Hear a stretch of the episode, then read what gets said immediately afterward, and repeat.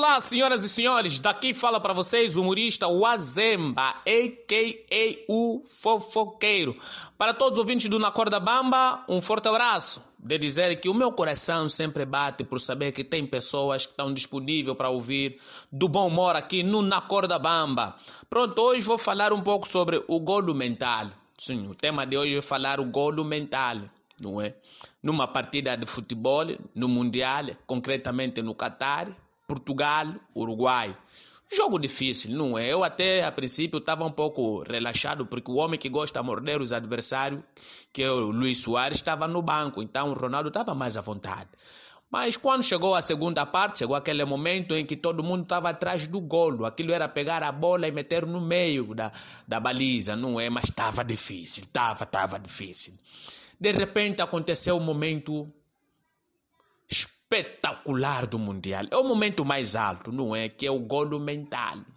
Aí o Bruno Fernandes manda, faz um cruzamento é feito de remate para desviar, para entrar. De repente apareceu o viciado do golo. CR7. Se CR7 é como um político, ele acha que tudo tem que ser para ele. De repente vimos CR7, meteu a cabeça, eu acho um fiozinho do cabelo, tocou na bola e desviou a bola e a bola entra. Aí o CR7 começou a festejar a seu jeito. Mas eu achei engraçado. CR7, enquanto corria para fazer o seu sim, ele olhou na placa que tinha o rosto do Bruno Fernandes, que marcou aos 55 minutos, mas mesmo assim ele festejou para mostrar na FIFA que somente ele é que é o português. Aí então faz o golo. Nesse exato momento, não é? Estamos a fazer uma estatística, não é? Porque acredito que o Tribunal da FIFA também está a averiguar esse assunto. Vão considerar golo mental, não é? Assim, aquilo, ele acha que o golo é dele. Aí pronto. Então, de repente, o elemento saiu. O homem saiu, foi para o banco. O mais engraçado foi que, enquanto ele no banco, surge um penalti a favor do Portugal. É, foi nesse momento que Cristiano Ronaldo, mesmo ser substituído, pediu ao treinador para entrar novamente, talvez que batesse o penalti, não é? Para retirar as dúvidas das pessoas. Mas eu acho que o Cristiano Ronaldo tem que deixar esse hábito, até porque ele não é político, não é? Isso é um comportamento de pessoas que estão no poder, não aceitam largar a liderança.